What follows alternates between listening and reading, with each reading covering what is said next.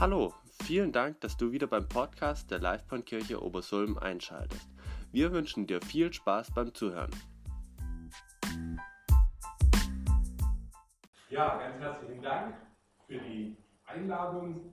Der Termin, der stand schon länger fest, aber dann hat der Benjamin Rosi kurzfristig angepackt und hat gesagt, du hast doch letztes Mal was über Israel gemacht, könntest du nicht wieder etwas machen? Und das ist er gesagt, das kriegen wir hin, das machen wir gerne, weil äh, Advent heißt ja das Warten, das Erwarten von Jesus Christus, seine Wiederkunft. Und seine Wiederkunft hat auch eine ganze Menge mit Israel zu tun. Wir haben in diesem Jahr ein besonderes Jubiläum, 70 Jahre Staat Israel. Und jetzt könnte man sagen, okay, ähm, warum feiern wir Israel, warum feiern wir nicht äh, Togo oder Kambodscha? Die haben auch jedes Jahr ihr Staatsjubiläum. Auch die Bundesrepublik hat einen Nationalfeiertag, wird jedes Jahr ein Jahr älter. Warum gerade Israel? Und ich denke, die Antwort finden wir ganz einfach, wenn wir unsere Bibel aufmachen. Denn die Frage ist nicht, wie viel steht denn dort in Gottes Wort eigentlich über Israel und die Juden, sondern die Frage, wenn man die Bibel wirklich mal vom Anfang an schaut, ist, wie viel handelt eigentlich nicht von Israel und den Juden? Was spielt denn nicht dort in diesem Kulturkreis? Welche Aussage, welche Verheißung Gottes hat mit denen denn gar nichts zu tun? Und da merken wir recht schnell, das ist ein ganz wichtiges Thema für die Bibel. Wenn wir heute über 70 Jahre Israel äh, als Jubiläum sprechen, dann wollen wir das nicht unter politischen oder unter kulturellen Gesichtspunkten tun, sondern es geht darum, auch zu sehen, hat sich denn in dieser Zeit auch etwas von Gottes Verheißungen erfüllt? Es sind hier Dinge geschehen, die Gott getan hat in einem Land, an seinem Volk. Und das wollen wir ein bisschen genauer betrachten. Nochmal ganz kurz, bevor wir zu diesem modernen Israel kommen, einfach nur als Wiederholung, ja, oder auch ein bisschen als Einstieg aus den Urzeiten. Es hat alles mit einer Verheißung einmal begonnen. Ja. Gott hat zu Abraham gesprochen und wir können das im ersten Buch Mose im zwölften Kapitel nachlesen. Geh in ein Land, was ich dir zeigen werde. Ich will dich zu einer großen Nation machen.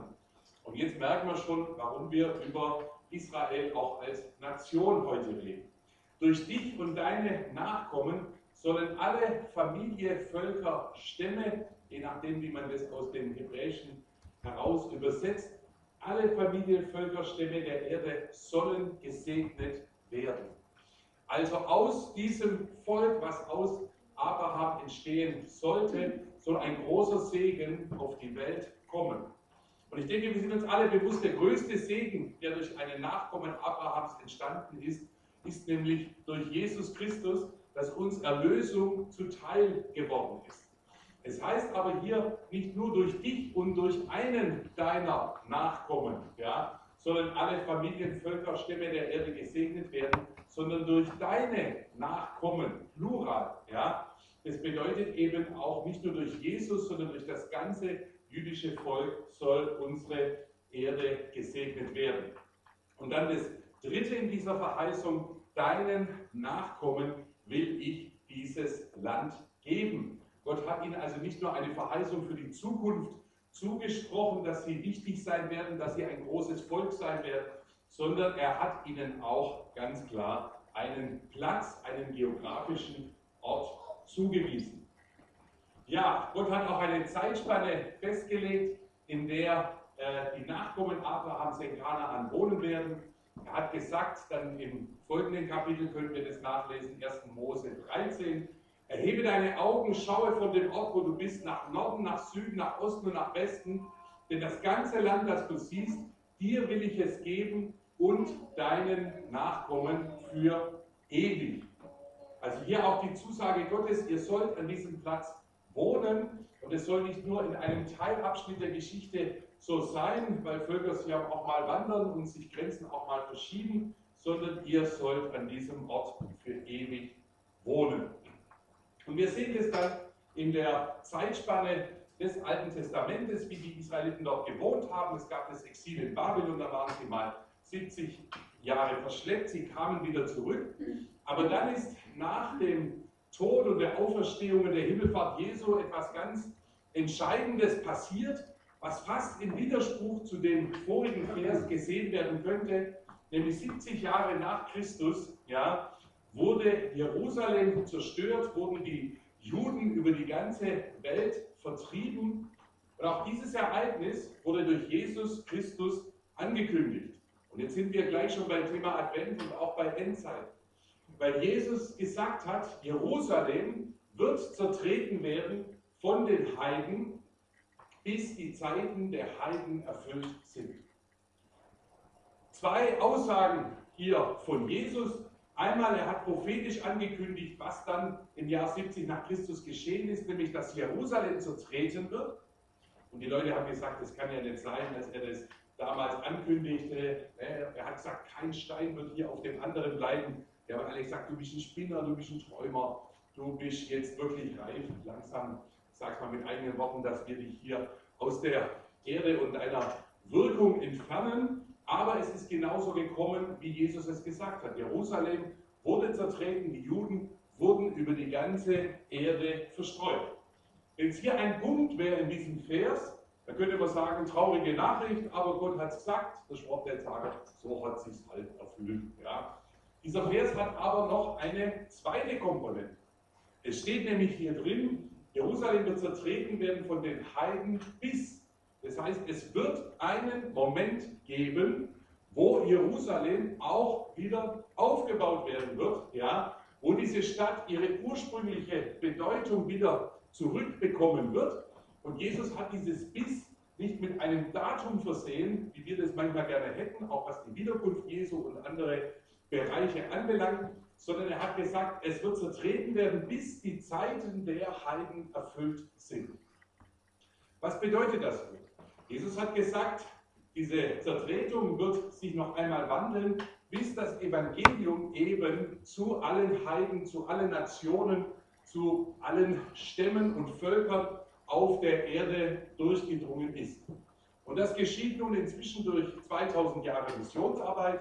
Ich denke, wir sind da mit Gottes Hilfe relativ nahe dran, dass wirklich die ganze Erde erreicht werden kann, auch durch heutige technische Möglichkeiten kann man in Länder hineinarbeiten, kann man mit Menschen über den Glauben kommunizieren, was jetzt äh, vielleicht vor wenigen Jahren noch gar nicht möglich war. Und Jesus sagt, wenn die Zeiten dieser Heiden erfüllt sind, wenn also wirklich aus allen Stämmen und Völkern und Sprachen, um das Bild aus der Offenbarung hier auch aufzunehmen, die Leute hinzugekommen sind, dann wird auch Jerusalem wieder aufgebaut werden.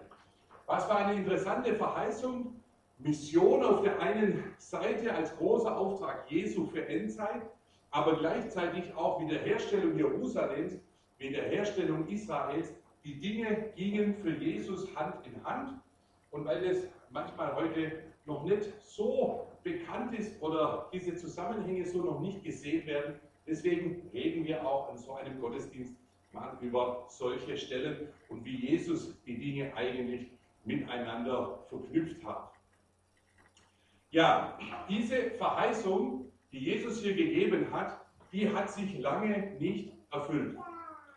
Und äh, erst im Jahr 1917 ja, war es möglich, überhaupt wieder konkreter an eine Staatsgründung in Israel zu denken, weil bis dahin war dieser geografische Landstrich besetzt von den Byzantinern, von den Arabern, von den Ägyptern, von den Osmanen, kurz mal zwischendurch auch von den Kreuzrittern.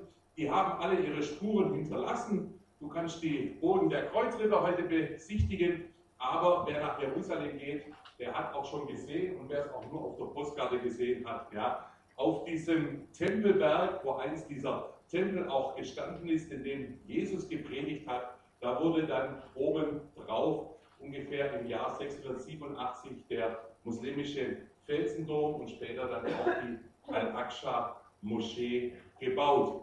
Also lange hat sich dieses Wort nicht erfüllt. Warum?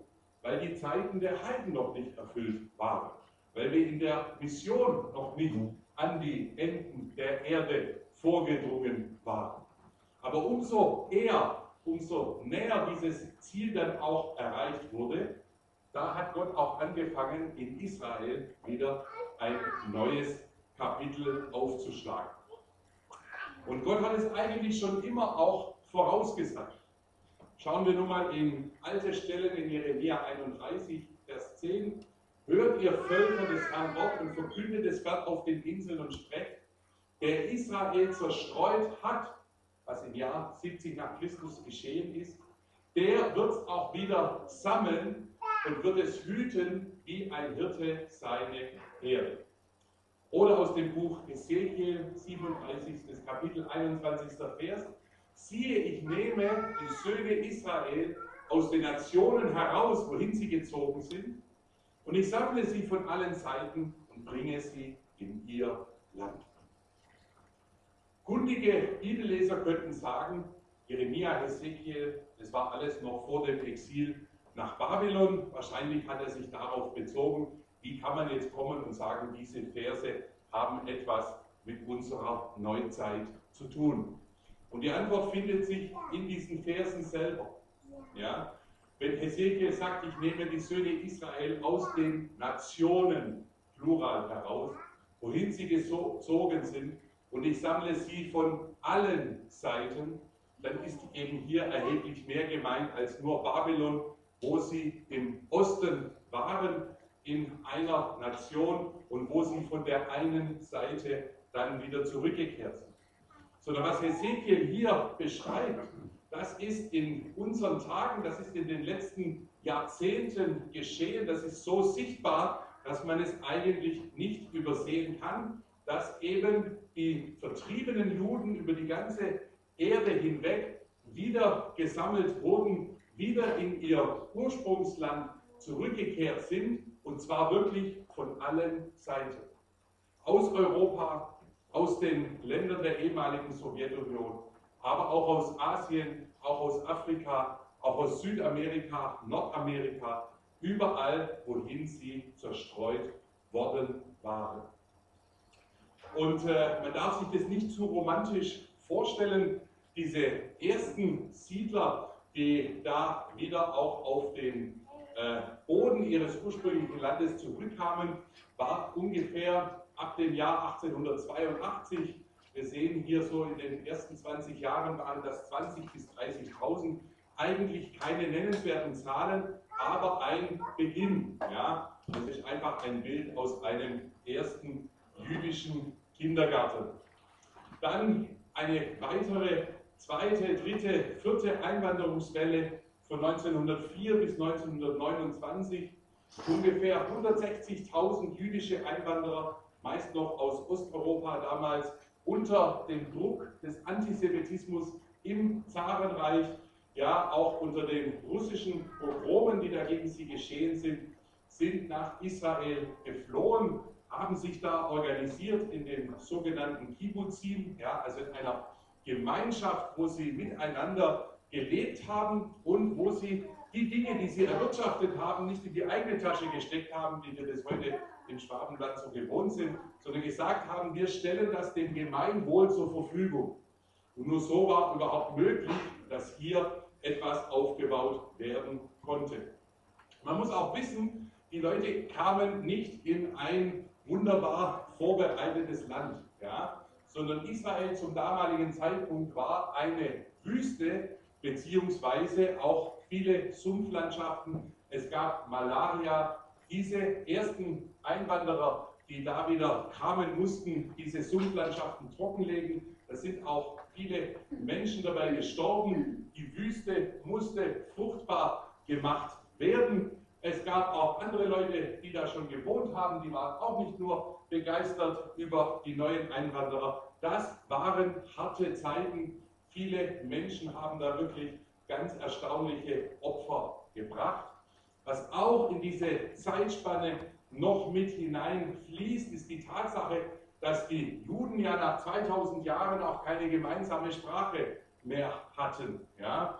Also sie konnten nicht das Hebräisch des Alten Testamentes als ihre neue moderne Staatssprache festlegen, denn äh, die meisten Wörter unseres modernen Lebens waren eben zur Zeit von Mose, David, Jeremia und so weiter noch nicht vorhanden. Sie mussten also eine neue Sprache schaffen, da sie aus allen möglichen Gegenden kamen, sprachen sie eine unterschiedliche Sprache. Und so ist es gelungen, ein Neuhebräisch, ja, als eine künstliche Sprache letztendlich zu entwickeln, damit alle jüdischen Einwanderer hier auch ein gemeinsames Kommunikationsfundament miteinander gefunden haben. Man muss sich das ein bisschen so vorstellen, so wie es das Altgriechisch gibt, wo wir die, den Römerbrief des Paulus in seiner ursprünglichen Sprache lesen und es heute ein Neugriechisch gibt, was auf dem Alten aufbaut, aber doch sehr unterschiedlich ist, so auch mit dem Hebräischen des Alten Testamentes und dann der Sprache, die äh, die Juden heute in Israel sprechen. Ja, im Jahre 1917 gab es einen entscheidenden Wechsel auf diesem Territorium. Bis dahin standen die Osmanen mit ihrem Sultan aus Istanbul an der Führung. Ja, sie standen dort in diesem Land, sie waren die Herrscher, sie hatten das große Osmanische Reich.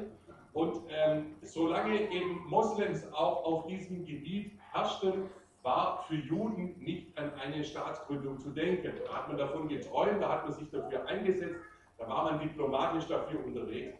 Aber es war klar, das wird nicht unter der Türkenherrschaft möglich sein.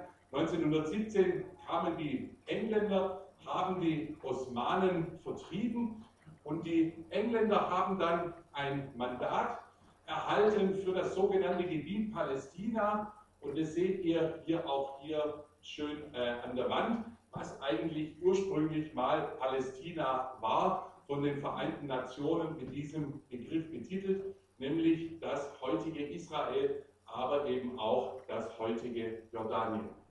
Ja, und mit dieser Möglichkeit, dass nun die Engländer dort waren und herrschten, brachen immer mehr Juden aus aller Welt auf, um dorthin einzuwandern. Man muss wissen, man kann nach Israel konnte man damals nicht und kann man auch heute nicht einfach so einwandern, wie so auf der Welt einfach Migration geschieht. Also Menschen verlassen einen Ort und wollen sich woanders niederlassen, sondern um in Israel zu wohnen und schon damals, um dort als Jude einwandern zu können, musste man seine jüdische Abstammung nachweisen. Und ihr seht hier auf diesem Bild einfach so ein Zertifikat hier aus Polen, aus Warschau, ausgestellt, mit dem dann ein Jude praktisch seinen Nachweis nach Israel tragen konnte, um dort aufgenommen zu werden. Ja, ihr merkt, diese Einwanderungswellen wurden größer. Allein von 1929 bis 1939 kamen ungefähr 250.000 jüdische Einwanderer, äh, auch wieder unter dem Druck der äh, Dinge in Osteuropa, aber auch schon dann der beginnende Nationalsozialismus, der äh, dazu geführt hat, dass die Juden ausgewandert sind. Dann wissen wir, dass wir in Deutschland eben von 1933 bis 1945 eine nationalsozialistische Herrschaft hatten, dass diese sich nicht nur auf Deutschland beschränkt hat. Also der Judenhass von Adolf Hitler war nicht nur auf unserem Territorium, sondern alle Gebiete, die das Deutsche Reich damals unter Hitler eroberte, beziehungsweise alle Länder, die auch mit ihm paktierten, haben diesen Antisemitismus übernommen. Und so gab es äh, Konzentrationslager hier in Deutschland, die vielleicht der ein oder andere auch schon mal durch einen Schulbesuch oder eine andere Möglichkeit besichtigt hat. Aber es gab eben auch die ganz großen Vernichtungslager in Polen, in der Ukraine, in Weißrussland, ja, wo Millionen Juden umgebracht wurden. Und ihr Lieben, das war natürlich der Tiefpunkt jüdischer Geschichte. Menschen träumten von einem jüdischen Staat, hatten eine sogenannte zionistische Bewegung geschaffen, in der man weltweit Juden mobilisieren wollte, nach Israel zu gehen. Und gleichzeitig kam der Nationalsozialismus und hat eben sechs Millionen Juden umgebracht, sodass man fast, wenn es so weitergegangen wäre, nicht mehr gewusst hätte, werden hier auch noch überhaupt Menschen dieses Volkes überleben. Denn das Ziel Adolf Hitlers war es gewesen, das jüdische Volk vollkommen auszulöschen. Und es ist eine große Gnade Gottes, dass der Nationalsozialismus, dass die ganzen Konzentrations- und Vernichtungslager zu einem Ende gekommen sind und dass dann die verbliebenen Juden ja, die Möglichkeit bekamen, nach Israel weiter auszuwandern. Und auch diese Dinge wurden vorausgesagt. Ich möchte euch dazu aus den vielen Stellen eine, äh, einen Abschnitt aus Jeremia 16 vorlesen, wo es heißt, darum siehe, Tage kommen, spricht der Herr, da wird man nicht mehr sagen, so war der Herr lebt, der die Söhne Israel aus dem Land Ägypten heraufgeführt hat, sondern da war der Herr lebt, der die Söhne Israel aus dem Land des Nordens heraufgeführt hat und aus all den Ländern, wohin er sie vertrieben hatte. Und ich werde sie in ihr Land zurückbringen, das ich ihren Vätern gegeben habe. Siehe, ich will zu vielen Fischer senden, spricht der Herr, die sollen sie fischen, und danach will ich zu vielen Jägern senden, die sollen sie jagen von jedem Berg und von jedem Hügel und aus den Felsen flüchten. Wir sehen im ersten Teil dieses Verses wieder diese Verheißung Gottes, ich werde sie besonders aus dem Norden herbeiführen. Und der Norden war eben Europa, beziehungsweise dann auch die Länder der ehemaligen Sowjetunion. Ich werde sie aus allen Ländern hin zurückführen, wohin ich sie vertrieben habe. Und dann benutzt äh, Jeremia hier zwei Begriffe, die uns vielleicht auf den ersten Blick ein wenig fremd sind. Ja? Er sagt, es wird Fischer geben und es wird Jäger geben, die an diesem Prozess beteiligt sind.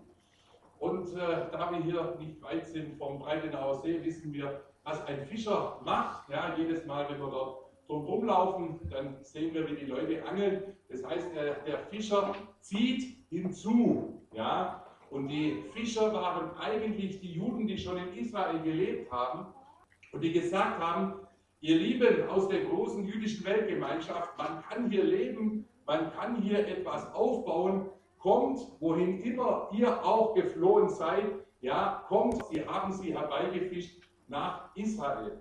Dann kommt aber eben auch dieses zweite Bild, ja, das ist nicht ganz so freundlich, von diesen Jägern, die sie jagen von jedem Berg, von jedem Hügel aus den Felsenklüften. Das heißt, wie hier bei einer Treibjagd, sagt Jeremia, wird es eine Bewegung geben, die die Juden vertreiben wird.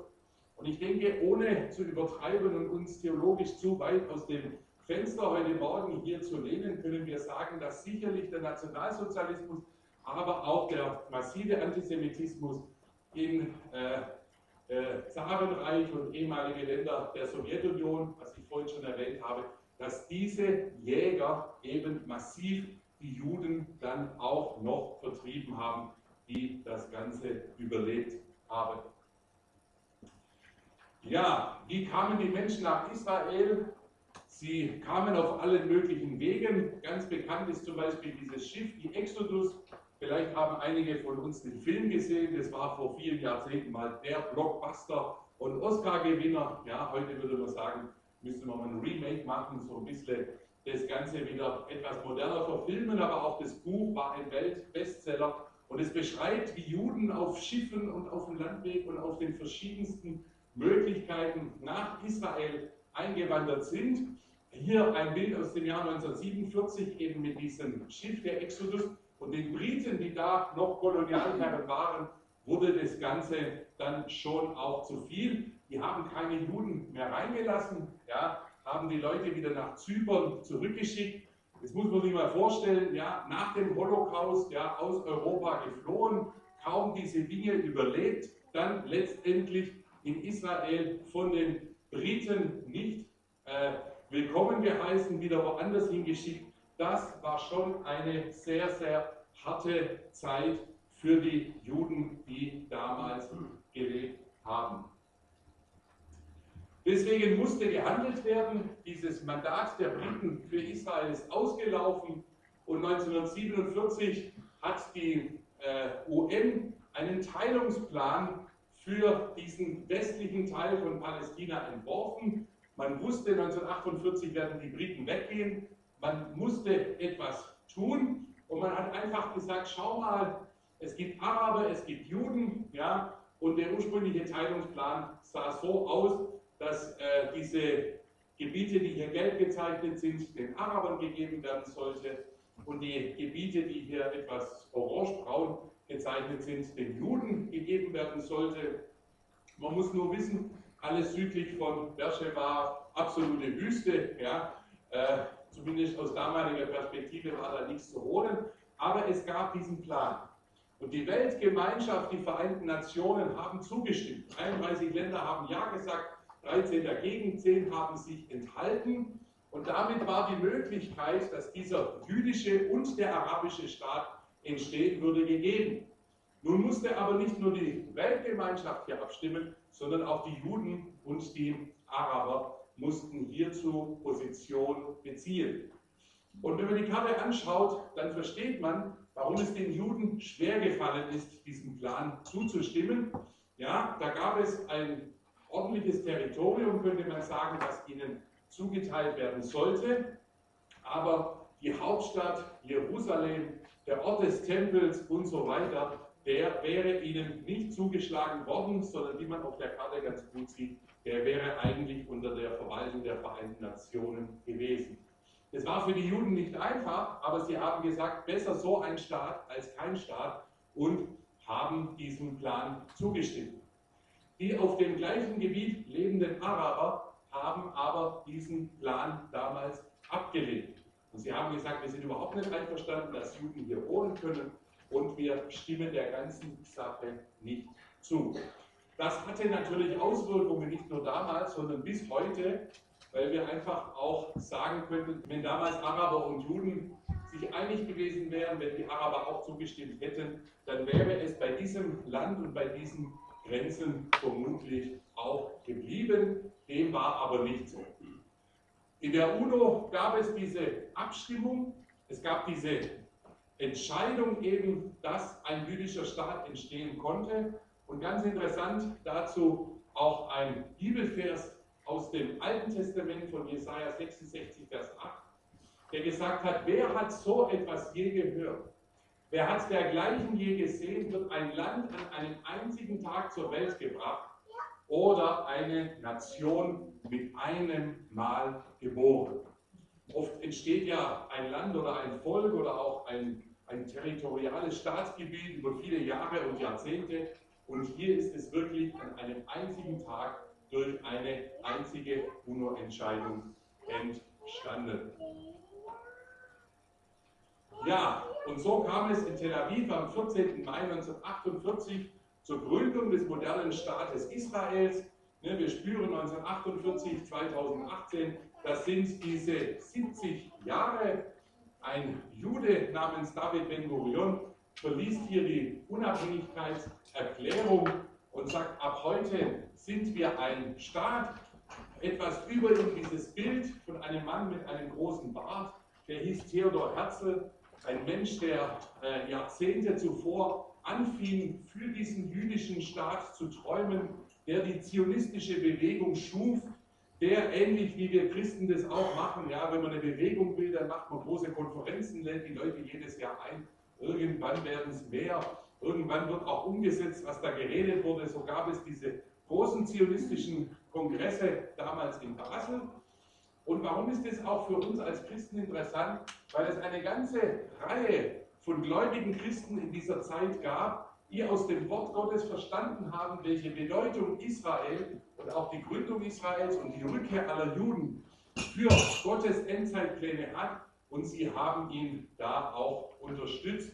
Sie haben ihm sogar geholfen. Am Anfang gab es Ideen, Hauptsache ein Staat irgendwo. Da gab es auch einen Plan, lass uns doch nach Uganda gehen. Ja, da gibt es auch noch viel Platz oder in Kenia und so weiter. Und es waren Christen, die gesagt haben, Leute, das Wort Gottes sagt aber, ihr sollt an euren ursprünglichen Ort wieder zurückkehren. Von daher ist es ganz interessant, wie diese eigentlich rein jüdische Angelegenheit hier auch von gläubigen Menschen aus unseren Kreisen unterstützt wurde. Ja, nur wenige Stunden nach Verlesen dieser Unabhängigkeitserklärung und das gehört eben auch dazu, wenn man über Israel spricht, äh, haben dann die arabischen Nachbarn Krieg erklärt. Alle äh, Länder, die Israel umgeben, Jordanien, ähm, der Libanon, Syrien, Ägypten, Irak, hat auch noch mitgemacht. Und man muss sich vorstellen, wie diese frisch in Israel oder relativ frisch in Israel noch angekommenen Holocaust-Überlebenden aus Europa jetzt plötzlich eine Armee bilden und sich verteidigen mussten. Das war ein bisschen wie David gegen Goliath.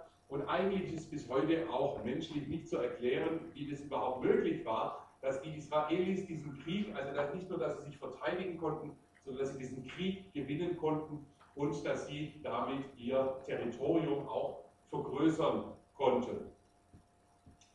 Es gab dann noch einen weiteren wichtigen Schritt, einfach nur ganz kurz zur Historie. 1967, ja, in einem weiteren Krieg, wo die Israelis sich eigentlich verteidigen mussten, konnte dann Ostjerusalem auch wieder eingenommen werden. Das ist insofern wichtig, weil vorher ein Jude gar nicht zur Klagemauer gehen konnte, ja, was heute selbstverständlich ist. Dieser Teil war von den Jordaniern besetzt gewesen. Es kam zur Wiedervereinigung der Stadt und seitdem gibt es auch die Religionsfreiheit dort für Christen, Juden und Moslems, die alle ihre Gottesdienste in Jerusalem halten können. Ja, von Norden, von Süden, von Westen und von Osten kamen die Juden zurück. Wir als internationale christliche Botschaft haben da von Anfang an geholfen, Flüge bezahlt für die Einwanderer, Integrationskurse, Sprachkurse, ja, Arbeitsvermittlungsprojekte unterstützt, weil wir eben gesehen haben, hier ist eine große Bewegung Gottes unterwegs. Da gibt es ja ein paar Zahlen dazu, die ich jetzt gar nicht alle vorlese, aber aus Russland, Ukraine kamen seitdem 1,2 Millionen, aus Marokko 354.000, aus Rumänien 276.000. Nur dass wir mal sehen, wo waren die überall? Ja, Im Irak, in den Vereinigten Staaten, in Äthiopien, im Iran, in der Türkei, in Jemen, in Bulgarien, in Ägypten, in Libyen, im Vereinigten Königreich, Ungarn, Indien, Südafrika, Jugoslawien und so weiter. Ja, also wirklich aus allen Teilen der Welt sind sie eingewandert, inzwischen über drei Millionen eingewandert. Welche Rolle spielt Israel in der Zukunft? ist es damit nun abgeschlossen. Es wurde ein Staat gegründet. Es äh, wurde eben auch ähm, dann Platz geschaffen für viele Einwanderer. Das Wort Gottes sagt, so spricht der Herr, ich kehre nach Zion zurück. Und Zion, muss man wissen, ist der Berg Zion, der zur Stadt Jerusalem gehörte. Und wohne mitten in Jerusalem.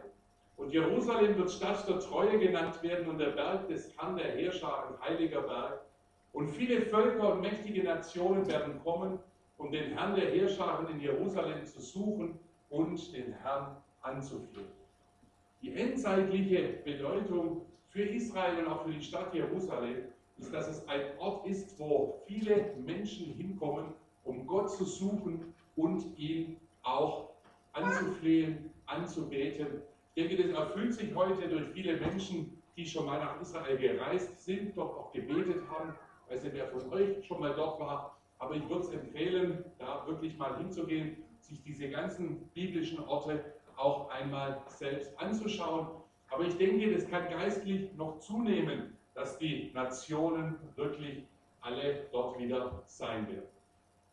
Was ist in diesen 70 Jahren nach der Staatsgründung passiert? Was ist aus der, der Wüste und dem Malaria-Sumpf geworden? Israel ist heute ein absolutes Hightech-Land, ein Land voller Start-ups, ist Innovationsleader in vielen technischen, auch medizinischen Bereichen, ist Weltmarktführer in ganz vielen Produkten und auch unsere Politiker hier aus Deutschland, egal wie auch immer sie zu Israel stehen, sind höchst bemüht, die Handelsbeziehungen, den Wirtschaftsaustausch mit diesem Land zu stärken Unsere Automobilindustrie, um nochmal so ein Beispiel aus Baden-Württemberg zu geben, ist hoch daran interessiert, das israelische Know-how für die zukünftige Entwicklung der Autos einzusetzen. Wer das vor 70 Jahren gesagt hätte, hätte man gesagt, hey, wenn die hier überleben, mit all den kriegerischen Aktivitäten drumherum, dann ist schon viel. Wenn die da ein paar Tomaten anbauen, wenn die da ein paar Jaffa-Orangen produzieren können, die man dann auch exportieren kann, dann ist schon viel passiert. Hier hat ein Land sich ungeheuer entwickelt und ungeheuer auch aufgebaut. Die Wüste lebt, sie bringt Ertrag. Jedes Jahr wird Quadratkilometer um Quadratkilometer von Wüste, auch von felsigem Boden, fruchtbar gemacht, mühsam bewässert mit dem wenigen Wasser, was dort auch zur Verfügung steht. Und auch das war der Traum der ersten Siedler gewesen, ja, wieder ein fruchtbares Land, so diese alte Vision, ein Land, wo Milch und Honig fließt. Daran war am Anfang gar nicht zu denken. Das ist heute geschehen und ich denke, auch hier ist ein Segen und eine Hilfe Gottes drin. Ja, Israel hat am Anfang in seiner, nach seiner Staatsgründung natürlich äh, Hilfe gebraucht, um das Land aufzubauen. Deutschland hat hier auch äh, bezahlt aufgrund des Holocaust und mitgeholfen. Aber Israel ist heute ein Land, was nicht mehr herumläuft und die Hände aufhalten muss, sondern es führt selber Entwicklungshilfe durch.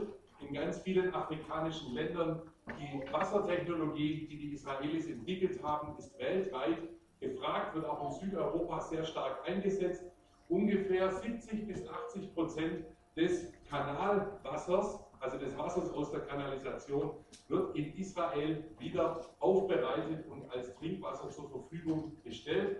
Davon können viele Länder auch im Süden Europas nur träumen. Deswegen gibt es auch deutsche Entwicklungshilfeprojekte mit Israel. Man findet sie aber, wenn man bei Google sucht, nicht auf der ersten Seite, sondern muss da ein bisschen weitergehen. Da wird nicht so viel drüber gesprochen. Ja, Gott hat sein Land und er hat auch sein Volk gesegnet. Deswegen sind auch wir aufgefordert, dieses Volk zu segnen, für den Frieden Jerusalems mitzubeten und auch zu wissen, es gibt noch eine Sache, die wir beide erwarten als Christen und Juden, nämlich die Ankunft unseres Messias.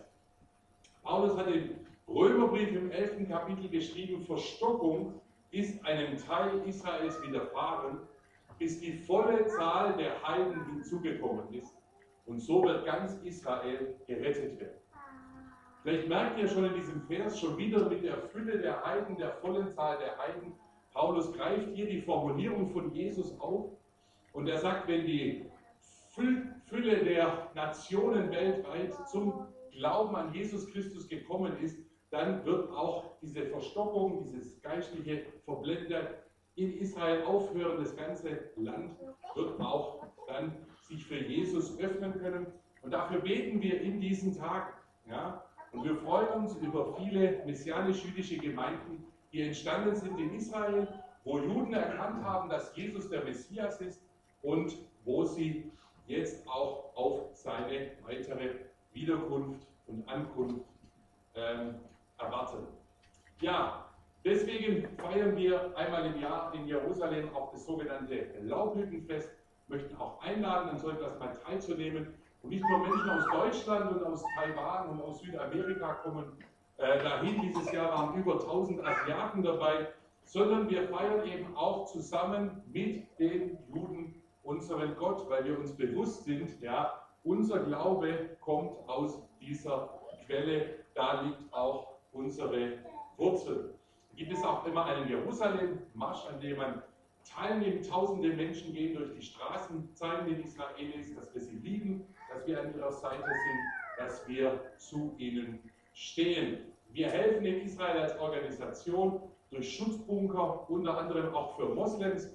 Unser Partner in Israel ist ein jüdischer Rabbi, ja, und der hat keine Probleme, auch in die muslimischen Dörfer zu gehen und dort den Menschen zu helfen. Hier kann man sehen, wie so ein Schutzbunker aussieht. Ja, da passen ungefähr 20 Menschen rein und in der Gegend des Gazastreifens hast du oft nur wenige Sekunden nach dem Alarm, um einen Bunker zu erreichen. Wir unterstützen, wie vorhin im Bild auch schon gezeigt, die Einwanderung von Juden. Wir sind Partner der Gedenkstätte in Yad Vashem, dieser Gedenkstätte des Holocaust und bringen auch jedes Jahr viele Menschen dorthin. Und wir betreiben in Israel ein Heim für Holocaust-Überlebende in Haifa. Und das möchte ich einfach abschließend auch noch kurz erwähnen, weil das dann auch die Möglichkeit zur Kollekte ist, wo wir uns heute Morgen darüber freuen würden, wenn ihr jetzt in dieser Advents- und Weihnachtszeit dazu beitragen könntet, dass wir dieser letzten Generation von Holocaust-Überlebenden auch nochmal ein gutes und würdiges Leben schenken können. Wir haben erst in diesem Jahr ein weiteres Gebäude hinzugekauft, dort gleich um die Ecke, damit wir noch einmal mehr Menschen aufnehmen. Deswegen freuen wir uns, wenn Menschen sich für die Arbeit der internationalen christlichen Botschaft interessieren und uns unterstützen und möchten euch natürlich als Gemeinde heute Morgen auch nochmal diesen Vers aus Psalm 122, Vers 6 mitgeben. Bittet für den Frieden oder im Hebräischen das Shalom, für das Wohlbefinden Jerusalems, wohl denen, die dich lieben. Und wir haben im Laufe der Jahre und Jahrzehnte gemerkt, wer sich für Gottes Volk einsetzt, wer sich um die Juden kümmert, wer ihnen eine Hand reicht, der steht auch im Segen Gottes. Und deswegen möchte ich euch bei eurem Gebetstreffen das einfach auch ans Herz legen, immer wieder für Israel zu beten.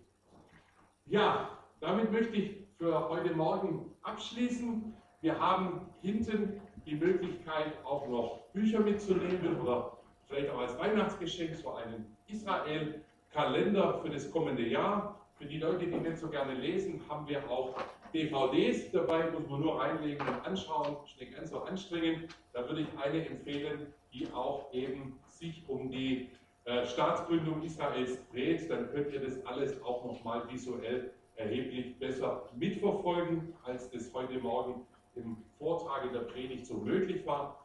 Und wir möchten euch auch einladen, wer das möchte, haben wir eine Petition an unsere Bundeskanzlerin entworfen, die schon von Zehntausenden Menschen in diesen Tagen unterschrieben wurde, wo wir uns auch dafür einsetzen möchten, dass die deutsche Botschaft in Israel von Tel Aviv wieder nach Jerusalem verlegt wird, dass wir den Israelis die Möglichkeit geben, dass sie ihre Hauptstadt auch selber wählen können und wer da mehr Informationen dazu möchte, kann das hinten auch mitnehmen.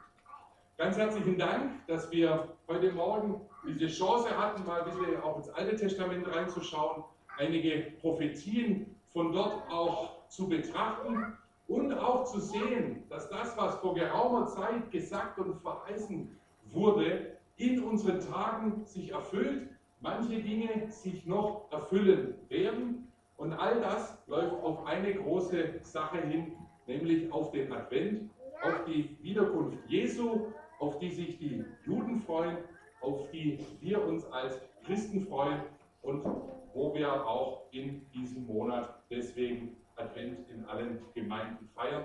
Ganz herzlichen Dank und Gottes Segen.